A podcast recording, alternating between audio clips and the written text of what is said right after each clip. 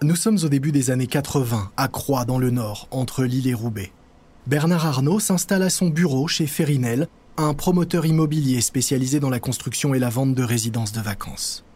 Il ouvre le journal et sourit en découvrant dans le quotidien une pleine page de publicité pour le dernier programme de construction d'un tout nouveau village Ferinel à la mer. Ferinel, c'est son idée, à lui, L'entreprise s'appelait auparavant Ferré Savinel et était spécialisée dans la construction d'usines et de bâtiments industriels. Savinel construisait ainsi des usines, notamment pour Marcel Boussac, le roi du coton, propriétaire de Dior. Cette petite PME familiale du Nord avait été créée par Étienne Savinel, le grand-père maternel de Bernard Arnault.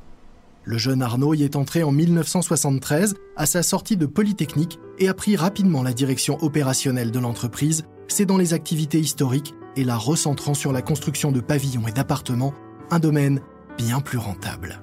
Il a rebaptisé l'entreprise Ferrinel, contraction de Ferré et Savinel, et a lancé une grande offensive de communication, inondant les ondes des radios de ses publicités. En 1979, Ferrinel a vendu 100 logements. En ce début d'année 80, ils en ont déjà vendu 1000. Et la croissance est exponentielle.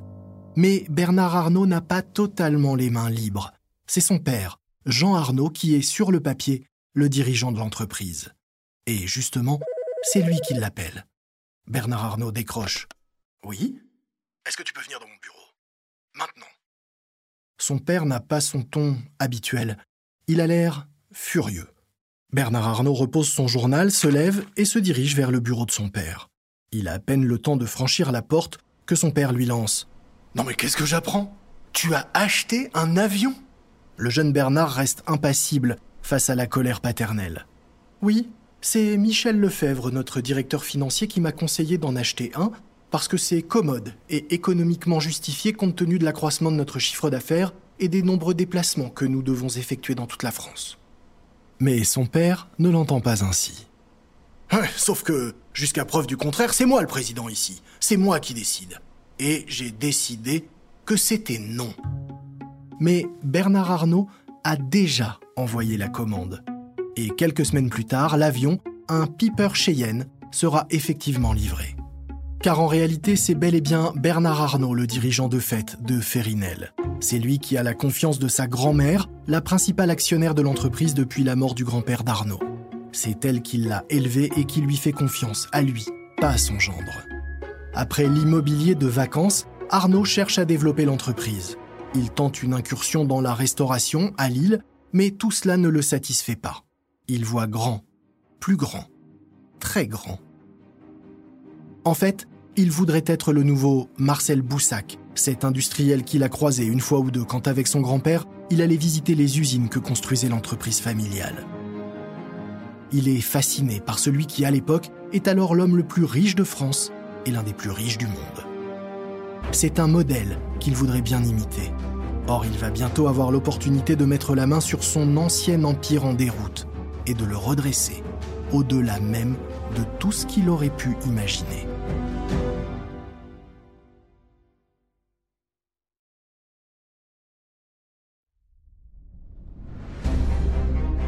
Vous écoutez Guerre de business de Wandery. Je suis Lomic Guillaume.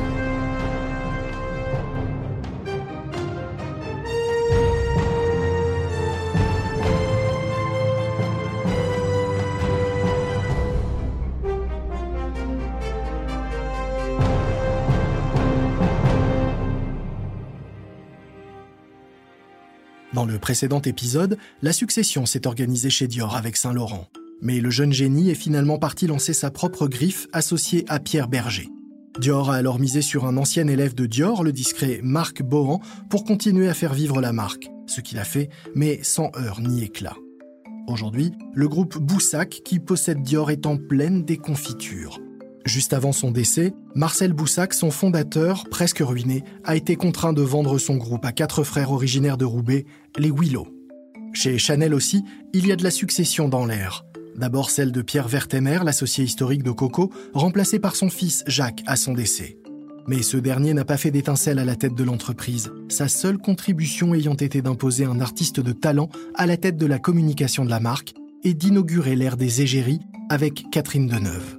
Et puis, évidemment, la succession de Chanel elle-même après le décès de la créatrice en 1971. La maison a connu dix ans d'errance avant d'enfin trouver un digne successeur à Gabrielle Chanel avec au moins autant de tempérament que Coco, un styliste allemand du nom de Karl Lagerfeld.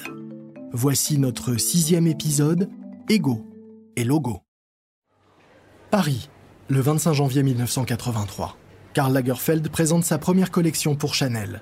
Le couturier allemand veut montrer qu'il s'inscrit dans l'héritage de Chanel. Son défilé s'ouvre par trois silhouettes. Une bleue, une blanche, une rouge, qui défilent sur des chansons d'Edith Piaf et de Charles Trenet. Presque, non, carrément cliché. Alors que les derniers invités quittent la salle, en coulisses, le styliste répond aux questions d'une journaliste avec sa mannequin vedette Inès de la Fressange, tout sourire à ses côtés, dans une sorte de tailleur kimono à sequins, blanc satiné. Est-ce que c'est pas trop pesant finalement d'être chez Chanel? Non, pas plus, pesant qu'autre chose. Non, c'est pas pesant du tout. Non. Regardez d'autres griffes qui, euh, où la propriétaire n'existe plus et ils en sont beaucoup moins bien sortis. Donc ça doit être plus léger chez Chanel qu'ailleurs, puisqu'ailleurs ils n'ont pas réussi. Alors justement, c'est une grande réussite. Vous êtes. Apparemment. Le lendemain du défilé, la presse est mitigée. Beaucoup trouvent que Karl Lagerfeld singe Chanel, fait de la copie plus que de la création. Il faut un peu de temps pour que Lagerfeld s'approprie l'histoire de Chanel, décode son style, absorbe son esprit. Mais c'est un gros travailleur et collection après collection, il réussit à inventer son propre style tout en s'inscrivant dans les pas de Gabriel. Surtout, il comprend que le business de la mode se joue désormais sur deux tableaux. Les vêtements, bien sûr, l'image, ensuite, et que les deux sont aussi importants. Les vêtements, il sait faire, la com, il va s'y mettre. Sa première grande décision, proposer un contrat d'exclusivité à Inès de la Fressange, son mannequin fétiche qui est, trouve-t-il, la réincarnation de Chanel. Il comprend aussi que la couture doit servir à vendre des accessoires, des bijoux, des sacs, des parfums, et les met donc en scène, imaginant par exemple de grosses boucles d'oreilles numéro 5 pour un défilé. Rapidement, les ventes de Chanel repartent à la hausse. L'icône est ressuscitée. 1984, dans un restaurant chic de Manhattan. Bernard Arnault déjeune avec François Polge de Combray, banquier d'affaires au sein de la banque Lazare. Face au froid polytechnicien réputé pour être cassant et dur en affaires, le banquier semble tâter le terrain. Bernard, toi qui es du Nord, tu dois bien connaître les frères Willow.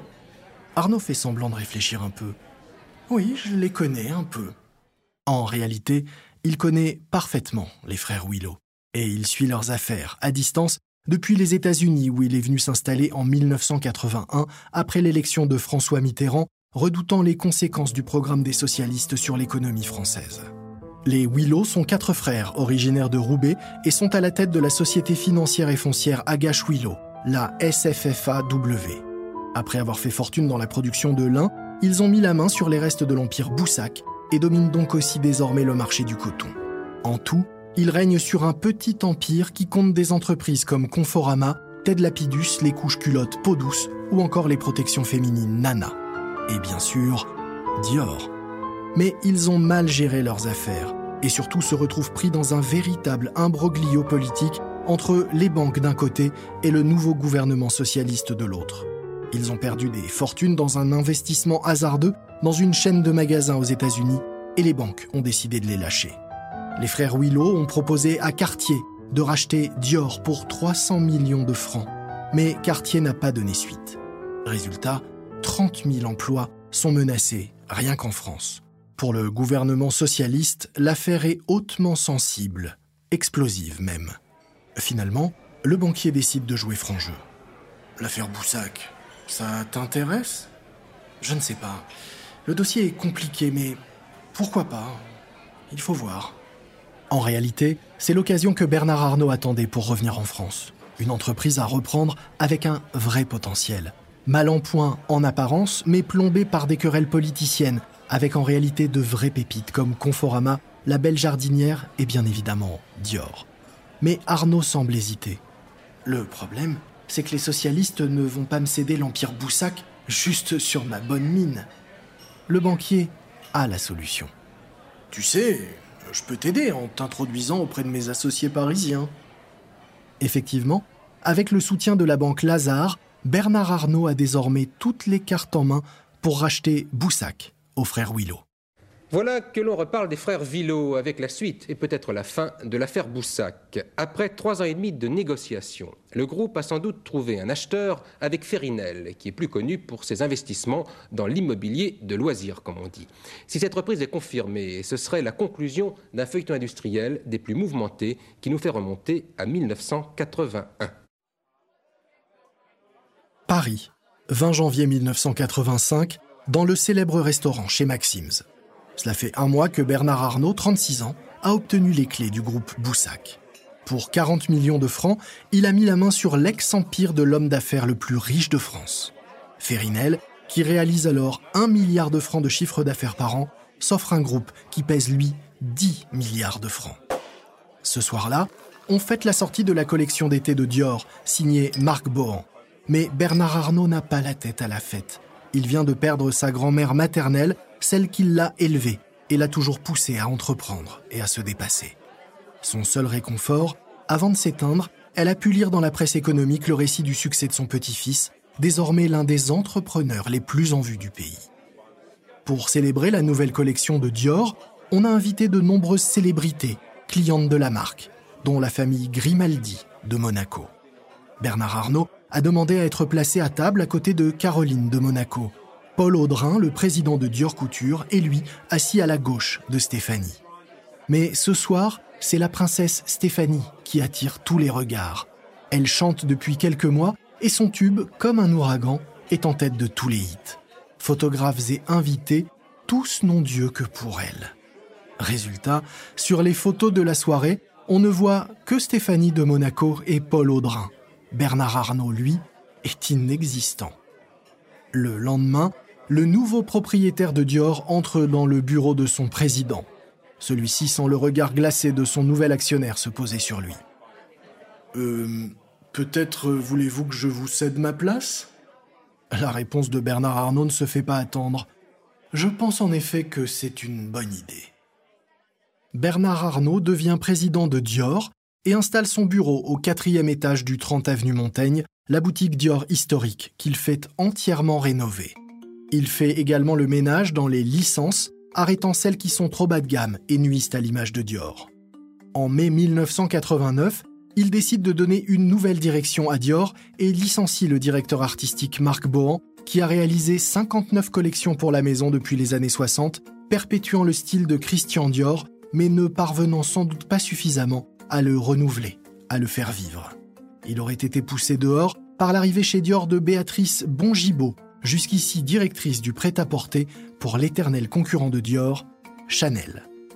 Dans les années qui suivent, intégrée au sein du groupe LVMH repris par Arnaud, la maison Dior confirme sa place de référence en matière de chic à la française, même si désormais son destin est aux mains de créateurs étrangers.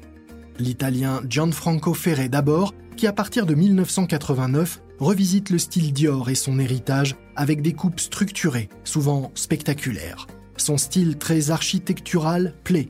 La branche couture dégage 156 millions de francs de bénéfices en 1995 pour 1 milliard de francs de chiffre d'affaires. Mais après 8 ans chez Dior, Ferré veut se consacrer à sa propre marque à Milan. Il quitte Dior, une maison en bonne santé, mais qui ronronne un peu. Il lui faut un électrochoc. 9 décembre 1996, gala du Met, le Metropolitan Museum de New York. Les photographes se bousculent près du tapis rouge. Une star vient d'y faire son apparition et sa tenue provoque des murmures d'étonnement et de réprobation. Il s'agit de Lady Di. Diana n'est plus Altesse royale depuis l'été suite à son divorce, mais elle a conservé son statut de princesse de Galles. Elle a une vie mondaine bien remplie et c'est ce soir l'une des invitées d'honneur du gala qui célèbre les 50 ans de la création de la maison de couture Christian Dior. Elle porte ce soir-là une robe qui ne ressemble pas vraiment à une robe de princesse, mais plutôt à une chemise de nuit de luxe, un déshabillé très habillé, en soie bleu nuit bordée de dentelle noire. La princesse porte en réalité la toute première création de John Galliano pour Dior. Galliano est un styliste anglais qui a pris la direction du style chez Givenchy en 1995 après avoir habillé des stars comme Madonna. Et c'est lui que Bernard Arnault vient de nommer à la direction artistique de Dior. Ce soir-là, la robe de Lady Di fait scandale. On accuse la princesse d'avoir porté une tenue indécente, sans soutien-gorge qui plus est. Les journaux la traînent dans la boue. Mais le public, lui, ne voit qu'une chose. Elle était belle et libre dans cette robe griffée Dior et signée Galliano. Avec l'arrivée de John Galliano à la tête de Dior, c'est donc une nouvelle ère qui débute pour la marque. Son style extravagant fait mouche, son sens du spectacle donne une visibilité inédite à la marque dans le monde entier. Son sens du business permet à Dior de décliner ses créations en accessoires, toujours plus nombreux. Galliano invente ainsi le sac Saddle, un sac à main en forme de selle de cheval qui à partir des années 2000 sera décliné sous de multiples formes, matières et couleurs. C'est aussi en 1999 qu'est lancé le parfum J'adore, dans son flacon bijou élancé et précieux, avec une série de publicités qui marquent les esprits. Dans la première, un mannequin blond se baigne dans de l'or sur un air de Barry White. Puis, en 2004, pour la première fois, Dior s'offre les services d'une égérie, l'actrice Charlize Theron, qui se déshabille à son tour en musique dans des publicités toujours plus sensuelles. Et ça marche. Le parfum à lui seul rapporte 50 millions d'euros par an à Dior. Et côté couture, avec Galliano en un peu plus de 10 ans, le chiffre d'affaires de Dior Couture est multiplié par 4. Mais bientôt, un scandale retentissant va faire trembler les murs de la prestigieuse maison. D'abord ce coup de tonnerre dans la haute couture à quelques jours des défilés, où le styliste John Galliano, star parmi les stars, fait face à deux plaintes consécutives. Jeudi dernier, dans ce café parisien, un couple affirme qu'il a proféré des injures antisémites. Aucun témoin ne confirme ces accusations, mais la presse anglaise a diffusé une vidéo amateur qui jette le trouble. Dans le même café, il y a deux mois, le styliste, très éméché, tient ses propos. J'aime Hitler. Les gens comme vous seraient morts aujourd'hui. Vos mères, vos pères seraient gazés. Dior a suspendu son créateur vedette de 50 ans le temps de l'enquête. Nous sommes en février 2011. Alcoolisé, dopé aux médicaments, Galliano, 50 ans, est devenu totalement incontrôlable. Ce dérapage impardonnable est le dernier d'une longue série. Depuis plusieurs semaines, il n'était plus que l'ombre de lui-même. Il n'assistait plus aux essayages et a même refusé de se rendre à une réunion avec Bernard Arnault. Face au scandale planétaire qui éclate suite à la révélation de cette vidéo, Dior n'a pas d'autre choix que de se séparer de son styliste star. Pour le monde de la mode, c'est un choc. Pour Chanel, c'est une chance. Car depuis plusieurs années, Galliano occupait le devant de la scène avec ses défilés spectacles, faisant le show et mettant en scène son univers plus que ses vêtements.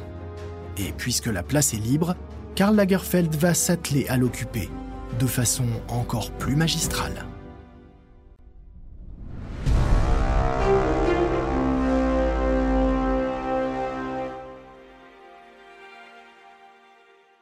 Fin 2011, au siège de Chanel à New York. Dans son bureau avec vue sur la ville, Maureen Chiquet, présidente de Chanel, est en réunion avec les présidents des trois grandes branches de l'entreprise. Bruno Pavlovski, qui dirige la mode, Philippe Mougenot, responsable de l'horlogerie joaillerie, et Andrea Davac, à la tête des parfums et cosmétiques. Cette pétillante brune à la coupe garçonne, qui aurait sans nul doute été appréciée par Gabrielle Chanel, est depuis 2007 la puissante patronne du groupe pour le monde entier. Elle dirige Chanel depuis New York où vit désormais la famille Werthemer. Les collections, elles, sont bien évidemment toujours dessinées à Paris par Karl Lagerfeld. Mais aujourd'hui, l'heure est grave. Pour la première fois, les ventes de J'adore, le parfum de Dior, dépassent celles du numéro 5 de Chanel, qui semblait pourtant indéboulonnable. L'entreprise doit réagir. La présidente se tourne vers son directeur des parfums et cosmétiques. Andrea, qu'est-ce que tu as prévu pour la prochaine campagne de pub? Son directeur tapote un dossier posé sur la table devant lui. Ses yeux pétillent de malice. je pense que je vais vous surprendre nous avons trouvé une nouvelle égérie pour numéro 5. En effet, depuis toujours, Chanel s'est appuyée sur des stars pour mettre en valeur son parfum. C'est Gabrielle Chanel elle-même qui, dès 1937, posait dans sa chambre au Ritz pour une publicité. Puis il y a eu Catherine Deneuve, Carole Bouquet ou encore Vanessa Paradis, et plus récemment Nicole Kidman, En 2004, la pub grandiose façon Moulin Rouge réalisée par Baz Luhrmann a ainsi permis à Chanel d'augmenter ses ventes de numéro 5 de 17% dans le monde. Autour de la table, tous ses collègues sont donc impatients de savoir qui est la nouvelle heureuse élue. Le nouveau visage de numéro 5 en 2012 sera Brad Pitt. Tous en restent bouche bée de stupéfaction. Brad Pitt Un homme pour représenter l'image d'un parfum féminin Ça ne s'est jamais vu, jamais fait. Mais c'est finalement très Chanel d'oser faire ce qui ne se fait pas. Le responsable des parfums reprend. Pour garder une légende vivante, il faut sans cesse changer de point de vue. Pour la première fois, un homme va parler d'un parfum féminin. Ça sera comme une double projection. L'idée est qu'on se dise cet homme est séduisant et je veux ressembler à la femme qui va le séduire. Le 15 octobre 2012, le nouveau film publicitaire pour numéro 5 avec Brad Pitt est dévoilé. À l'opposé des films à grand spectacle de la marque, on y voit l'acteur filmé en noir et blanc, dans une chemise grise sur fond gris, récitant ce qui ressemble à un poème, à une déclaration. Ce n'est pas un voyage. Tous les voyages ont une fin et nous allons sans cesse. Le monde change et nous changeons avec lui. Les ambitions s'évanouissent, les rêves demeurent.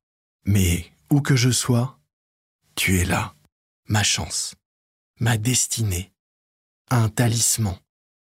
Chanel, numéro 5. Pour vendre du parfum, Nicole Kidman avait été payée 3 millions et demi de dollars. Brad Pitt, lui, empoche le double, soit 7 millions. Mais l'accueil de la publicité est mitigé. La pub semble froide, trop minimaliste. Elle est rapidement corrigée avec une deuxième version qui conserve la voix de Brad Pitt, mais met en scène des femmes dans des univers urbains et futuristes. Chanel retient la leçon si ce que veut le public, c'est du spectacle, alors il aura du grand spectacle. 4 mars 2014, à Paris. Un couple se prend en photo dans les allées d'un supermarché aux rayons remplis de produits très colorés. T'as vu ça? Du jambon cambon Ah oui, regarde pour aller avec des cocoquillettes. Plus loin, une autre cliente de ce drôle de magasin s'amuse devant une boîte de mouchoirs, les chagrins de Gabriel.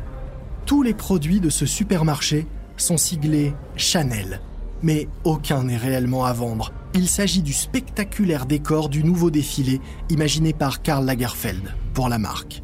Sous la nef du Grand Palais, il a fait reconstituer un supermarché poussant le sens du détail jusqu'à imaginer de vrais faux produits de la vie quotidienne griffés Chanel avec leur packaging disposés dans les rayons au milieu desquels défilent les mannequins pour présenter la collection prêt-à-porter automne-hiver 2015.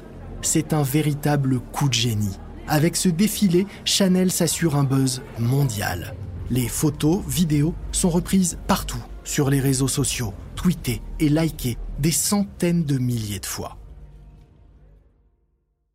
Le défilé n'est pas un exercice nouveau pour les couturiers. C'est au XIXe siècle que Charles Frederick Worth, considéré comme le père de la haute couture, eut l'idée d'utiliser des mannequins vivantes pour présenter ses créations à ses clientes dans les luxueux salons de sa maison de couture parisienne. Mais depuis quelques années, avec la diffusion des images à la télévision puis sur les réseaux sociaux, le défilé est devenu un véritable show destiné à vendre autant, si ce n'est plus, l'image d'une maison que ses vêtements. Avec la multiplication des Fashion Week autour du monde, des lignes, des marques, il faut aussi se démarquer et émerger. Résultat, les maisons de couture dépensent des fortunes dans l'organisation de ce rendez-vous qui doit créer la surprise.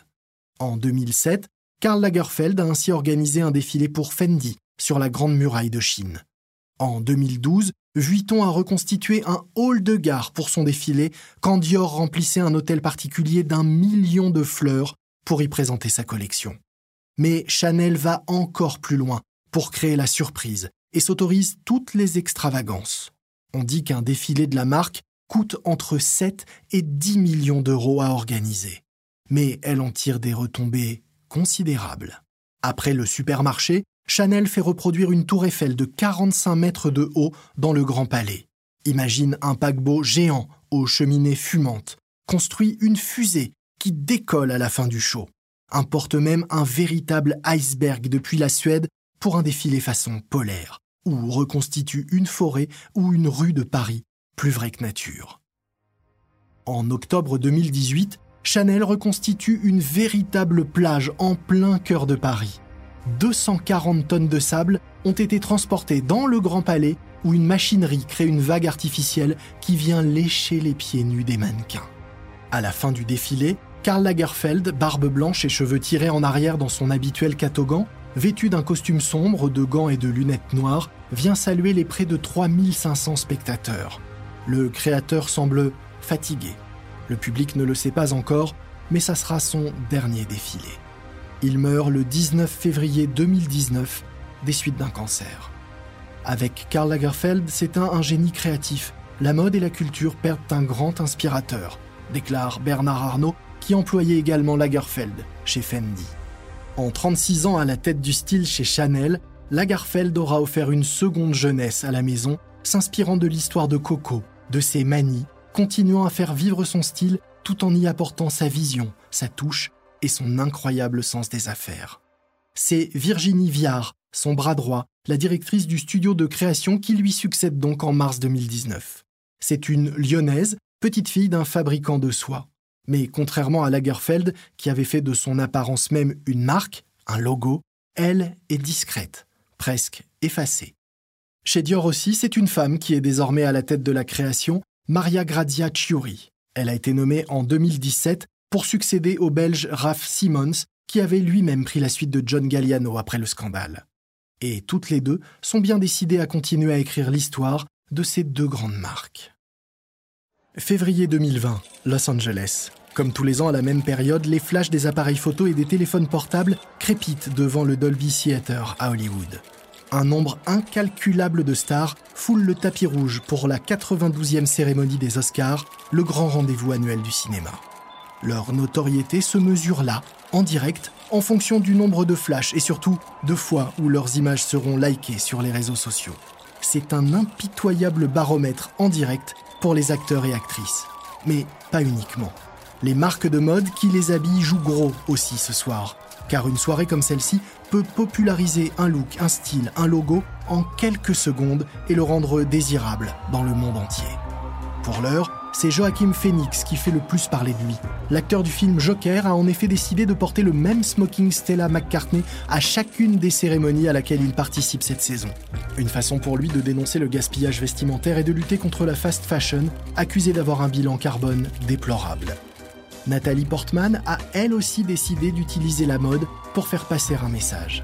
L'actrice, qui est le visage du parfum Miss Dior, porte une robe fluide en tulle de soie brodée de fils d'or, une pièce de la collection couture ayant nécessité 280 heures de travail.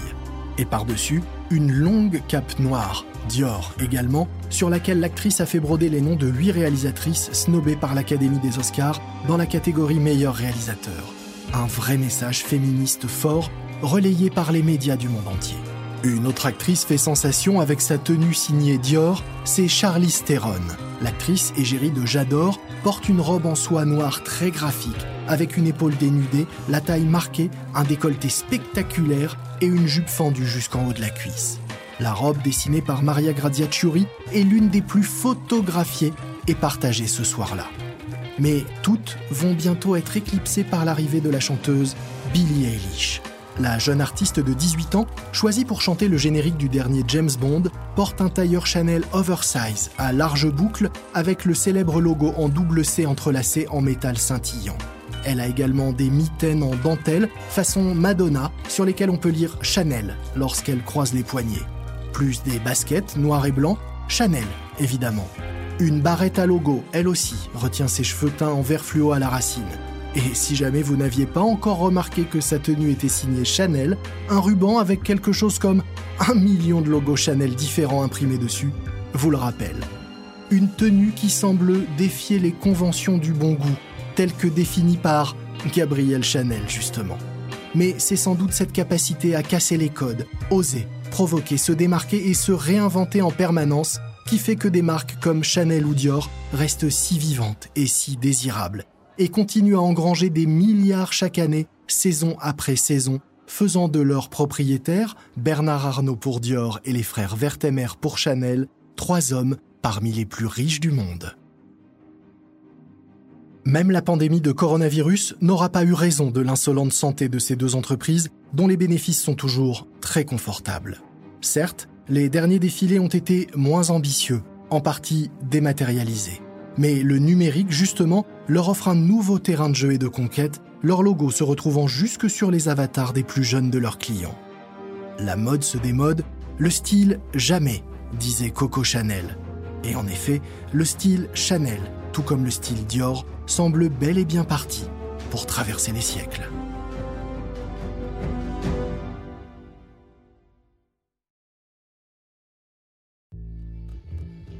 Vous venez d'écouter le dernier épisode de Chanel contre Dior, la nouvelle série de guerre de business de Wandery.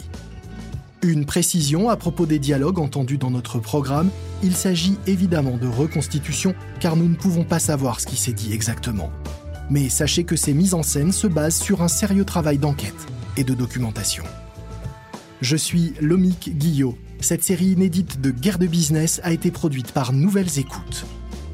Nos producteurs exécutifs sont Jenny Lower Beckman et Marshall Lewy, une série créée par Hernan Lopez pour Mondery.